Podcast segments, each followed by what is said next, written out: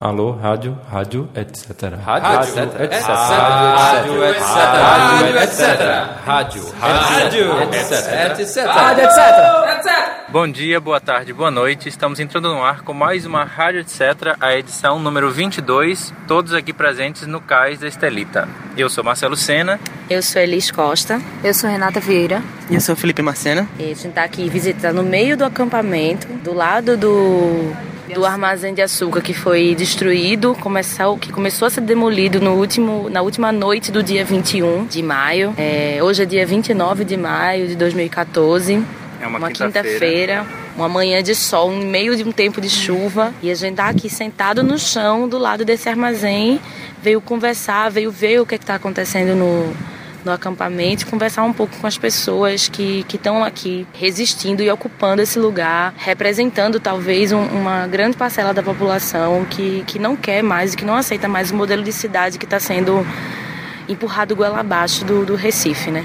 É, são questões que, que, além de Recife, né, são questões urbanas mundiais sobre essas questões de a quantidade de empresariais, de grandes prédios, a estrutura que a cidade tem para comportar a quantidade de carro, a quantidade de, de pessoas mesmo circulando por algumas áreas da cidade. E muitas coisas estão em trâmite aí, assim, a qualquer momento isso aqui pode ser sofrer alguma violência que parte das empresas, por parte da própria polícia, por parte do próprio governo. É, no domingo, que vai ser dia 30... Dia 1 Dia 1, dia 1 de junho tem uma grande ação também programada para aqui. Tem oficinas, tem seminários, tem uns aulões, tem shows, muitas coisas acontecendo. Aproveitamos aqui, tivemos uma conversa com a Frida, que conversou pra, com a gente aqui, explicando, dando um contexto do que tem acontecido. Frida tem, tem estado aqui desde o dia 21, desde a noite do dia 21 e ficou aqui até hoje, né? Ela tá todos os dias da ocupação aqui presente no Estelita. Alô, rádio, rádio, etc. Porque boa parte das pessoas que estão aqui, elas estão de passagem, elas não ficam. Então tem um fluxo muito louco de pessoas aqui, cresce, cresce e depois é, diminui. Aí desses que cresceram, alguns ficam, outros voltam para casa. E nisso sabe como uma onda de uma. Uhum. Aí nisso a gente está se estendendo até aqui, porque inicialmente eram duas barracas ali no cantinho no começo. E até que chegou esse número aí e a gente está se preparando para receber mais pessoas assim a construção que a gente está fazendo aqui é uma perspectiva assim de tipo achando que isso aqui não tem é, hora para dia para terminar sabe? Porque pode terminar hoje pode vir pode acontecer qualquer coisa. Pode acabar hoje ou pode acabar sei lá daqui uma semana um mês a gente não sabe. Então a gente está começando a, a, preparar a estrutura pensando no, no tempo maior que a gente vai passar aqui. Tipo banheiro era inicialmente sei lá uma coisa bem precária. Agora a gente já arrumou o material de macenaria e fez um banheiro seco, já com madeira, tudo mais estruturado. A cozinha também a gente está vendo que precisa passar por uma série de mudanças, porque tem aumentado o número de pessoas e tem outras ocupações aqui, de umas comunidades e umas que tem aqui no entorno. E a gente está sempre em contato com eles, porque eles querem saber o que tem aqui e... É o pessoal do coque, né, também. É, tem o coque, tem o imperial, tem o cabanga, todo mundo que está sabendo o que está acontecendo aqui tá, e vê que a gente está aberto a isso, porque a causa é a mesma, assim, é o direito à cidade, a moradia e equipamentos públicos que a gente precisa, tipo, biblioteca, é, uma área verde mesmo, comércio para essa área, que é uma área bem é, maltratada, que precisa de um plano urbanístico para ela voltar a ser inserida assim na cidade, ou ser de fato inserida na cidade, mas que está sendo tratada como é, mercadoria mesmo. Essa área aqui, uma área gigante, ela é uma ligação assim crucial a, da zona central com a zona sul e deveria ser tratada dessa forma como um, uma, um espaço público a ser inserido, reinserido, porque tem esse muro aí que isola de uma forma que é bem agressiva. Quando se tem um terreno desse, com essa importância num lugar como esse, tem que se ver de que maneira ele vai ser tratado é, de forma a beneficiar todo mundo. Não é assim, está abandonado, vende, leiloa para iniciativa privada fazer o que quer, sem ouvir, sem consulta, porque a gente não está sendo ouvido em momento nenhum. Teve uma audiência pública, mas essas audiências públicas que desse tipo de audiência pública que não vai para lugar nenhum, parece só um protocolo para ser cumprido e dizer que houve, sabe? Mas a gente quer a participação efetiva de todo mundo. É, tudo começou aqui com um, assim há anos atrás o pessoal de direitos urbanos começou a puxar essa causa dessa da área do Cais Estelita isso já tem uns três anos de repente é, a gente soube vem acompanhando as questões legais, de legalidade, de, de, suspeita de legalidade no leilão, isso desde 2008. A cada ano vem uma novidade. 2008 houve ilegalidade, 2010, 2011, uma série de ilegalidades. O pessoal do DU é, em cima, com o Ministério Público, tudo é, entrando com ações, com ações contra essas irregularidades.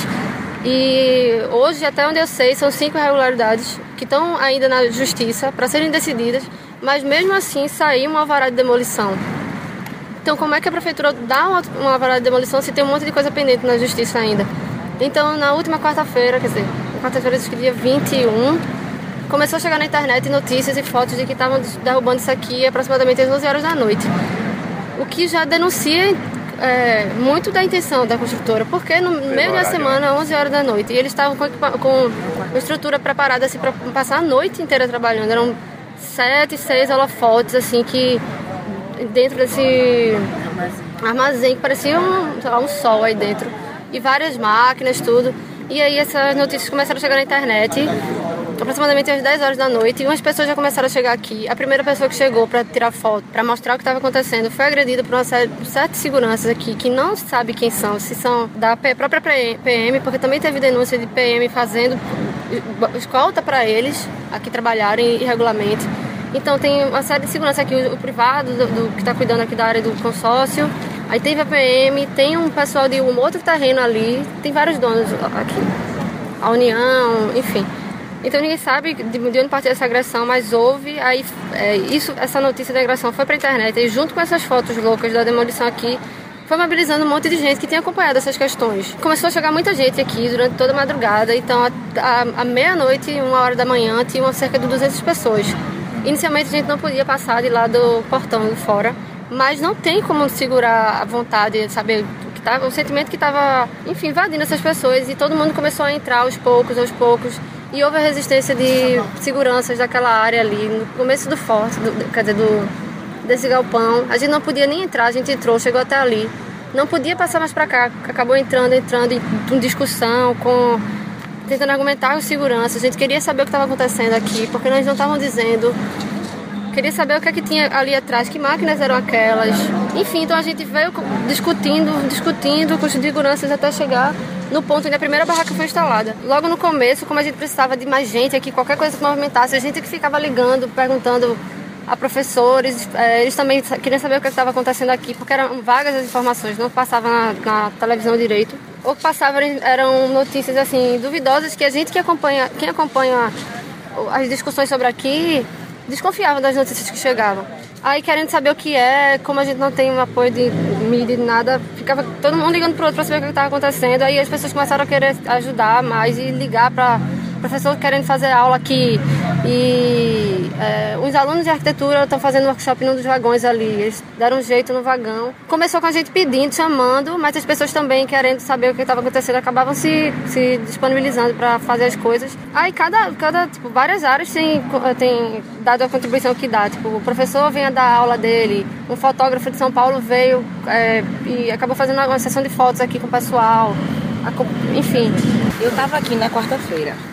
Eu fui uma das eu fui uma dessas 200 pessoas, eu e, e, Renata e meus pais. E no dia 21 a gente tava saindo de um show quando meu pai me veio com a notícia. Então começaram a demolir o, o armazém do Esteleta. Aí a gente veio para cá e ficou aqui um tempo. Então acompanhei é, quando Liana chegou, eu vi a história da agressão toda, eu vi quando a polícia começou a chegar. O resto do tempo eu acompanhei também pela, pela internet, assim, as questões de, de legalidade do leilão, a coisa da não divisão do terreno nos hectares, nos campos adequados, né, que, que faz com que, que esse leilão seja nulo.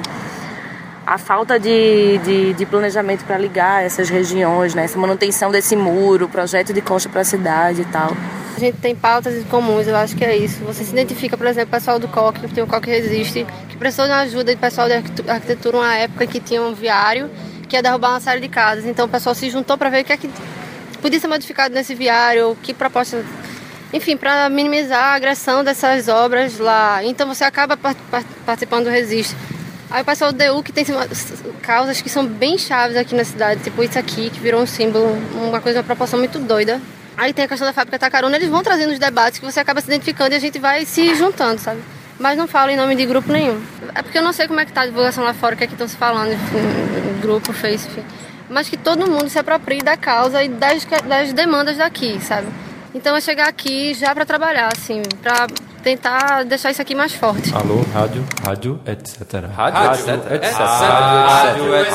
Rádio, etc. Rádio, rádio, etc. Rádio, etc.